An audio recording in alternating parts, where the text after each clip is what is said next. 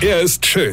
Er ist blond. Und er ist der erfolgreichste Comedian aus Rheinland-Pfalz. Ich werd der Pierpasmus. Exklusiv bei RPA1. Sven Hieronymus ist Rocker vom Hocker. Jeder Mensch hat ja Wünsche, ja, und ich auch. Also, also, also viele Wünsche, ja. Und vielleicht geht ja mal eines Tages der eine oder andere in Erfüllung, ja. Also ich wünsche mir zum Beispiel, dass alle gesunde, sportliche Deppe, die sich auf behinderte Parkplätze stellen, ein Vorunkel am Bobo bekommen. So ein richtig dickes, ekliges Ding, ja.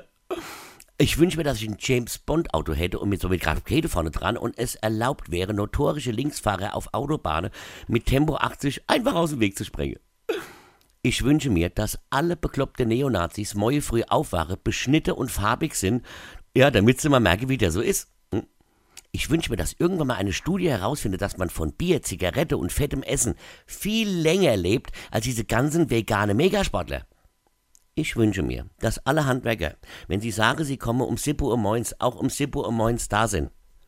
Ich wünsche mir, dass mein Anlageberater sagt, Roger, lass die Finger davon. Ja, ich bekäme zwar durch den Abschluss eine fette Prämie, aber ich will dich ja nicht übers Ohr hauen. Ja. Oder ich wünsche mir, dass irgendwann mal mein Tankwart sagt, Roger, lass stecke, geht aufs Haus.